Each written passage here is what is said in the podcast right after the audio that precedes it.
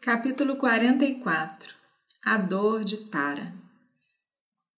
Houve pânico em Quisquinda quando chegou a notícia de que Vale havia sido morto por um arqueiro, e os Vanaras corriam para lá e para cá em confusão desesperada. Tara, vendo isso, deixou de lado sua própria dor e, como uma rainha, deu coragem para os subordinados de seu marido, dizendo: Até hoje vocês caminharam na frente do rei para a batalha por que então fogem com medo agora? Não há perigo. Rama matou Vale apenas para fazer Sugriva rei. Suas vidas não estão em perigo. Vocês apenas terão um novo regente. Isso é tudo. Vocês não precisam fugir ou temer. Quando ela tentou ir até o local onde seu marido jazia morto, os Vanaras a pararam para dizer: Vamos coroar o rei Angada e proteger a fortaleza.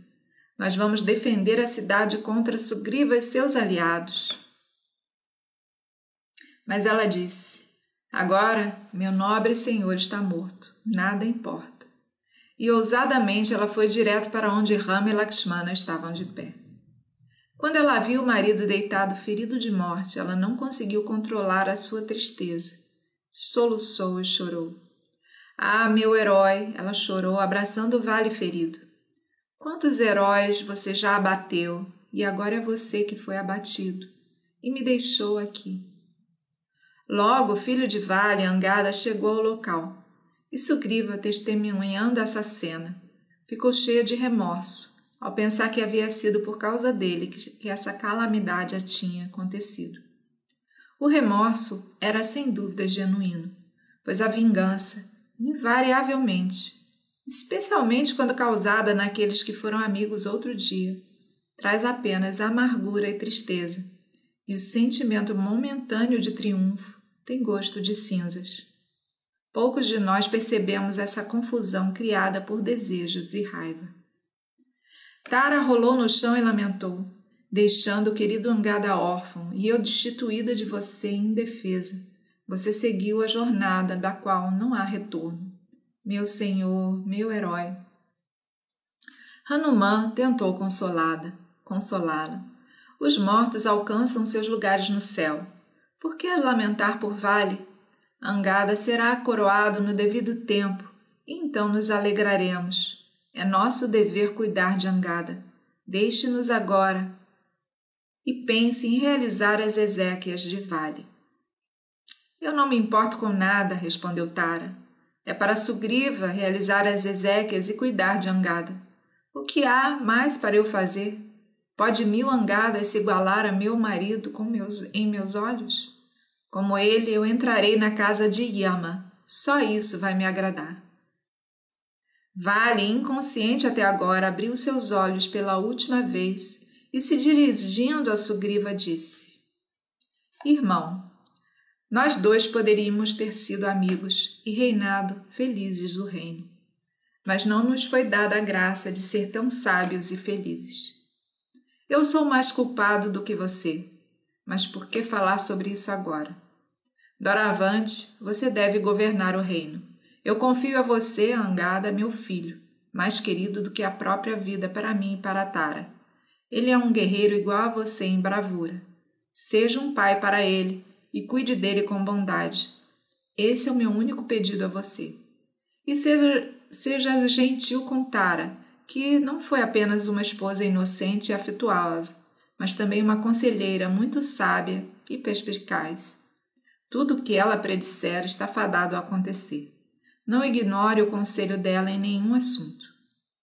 Aqui, pegue o colar que Indra me deu e leve com ele seu poder secreto. Minha vida acabou e meu ressentimento também. Que você seja feliz. Assim, o generoso Vale abençoou seu irmão Sugriva. Ele deu um conselho a Angada. Sugriva agora é seu rei, seja leal a ele, sirva-o pacientemente e carinhosamente. Como uma trepadeira florida abraçando uma árvore da floresta derrubada por um machado, Tara agarrou-se a Vale. Nila, tão delicadamente quanto pôde, tirou a flecha do peito de, de Vale. O sangue jorrou da ferida e se espalhou numa poça. A vida de Vale deixou seu corpo. Tara lamentou em voz alta. Pela última vez saúde seu pai, ela convidou Angada com o coração partido. Ó oh, meu marido, seu querido filho está se curvando diante de você. Você não vai dizer nenhuma palavra a ele? Ai de mim, eu sou uma viúva e ele, é um órfão. A visão de tudo isso tocou o coração de Sugriva. Ele disse a si mesmo: Movido por desejo, fechei a entrada da caverna e deixei Vale lá.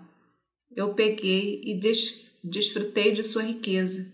Que pecador tenho sido! Talvez naquele sentimento de penitência Sugriva tenha se acusado indevidamente, mas também é verdade que, sem nosso conhecimento, o desejo corrompe nossa mente e nos leva a ações erradas e nos enreda ao pecado. Sugriva sentiu que o desejo tinha inconscientemente o cegado e o traído. Kama, em sânscrito, significa luxúria e ganância e todo tipo de desejo. Kama é o inimigo interno do homem, que ele tem que vencer. Essa é a lição ensinada nos últimos sete slokas do terceiro capítulo do Gita.